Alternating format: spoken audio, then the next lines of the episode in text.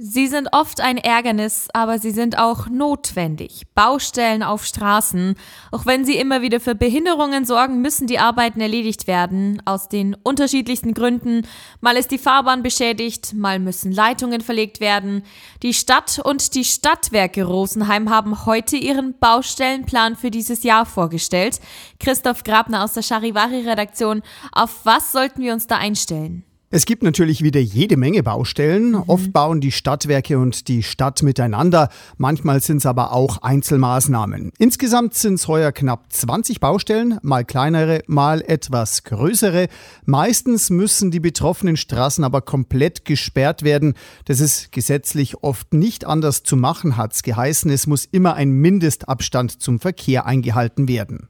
Was ist denn die größte Baustelle in diesem Jahr? Das ist eine Maßnahme der Stadt und zwar der Neubau der Brücke über den Mangfallkanal in der äußeren Münchner Straße. Im September geht die Baumaßnahme los. Sie dauert aller Voraussicht nach bis Juli 2026. Puh. Laut Stadt wird eine Behelfsbrücke errichtet. Dadurch sollen die Behinderungen so gering wie möglich gehalten werden. Dass es dort trotzdem zu Behinderungen kommen wird, das wird sich aber wohl nicht verhindern lassen. Wie sieht's denn bei den Stadtwerken aus? Was sind da die bestimmenden Maßnahmen in diesem Jahr? In erster Linie geht es da natürlich um den weiteren Ausbau des Fernwärme- und des Fernkältenetzes. Da stehen in diesem Jahr Maßnahmen in der Kaiserstraße, in der Brickstraße und am Nörreuth an, außerdem in der von der Tannstraße, an der Inlände und in der Herbststraße. Ganz wichtig ist auch eine Maßnahme in der Kreinstraße. Das ist der letzte Bauabschnitt zur Schließung des Fernwärmeringschlusses Südwest.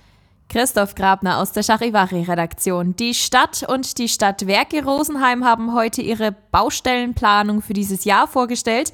Die erste kleinere Maßnahme wird noch im Januar gestartet. Richtig geht's dann im März los. Eine Übersicht über alle Maßnahmen gibt's übrigens immer aktuell auf den Internetseiten der Stadt und der Stadtwerke unter dem Suchbegriff Baustelleninfo.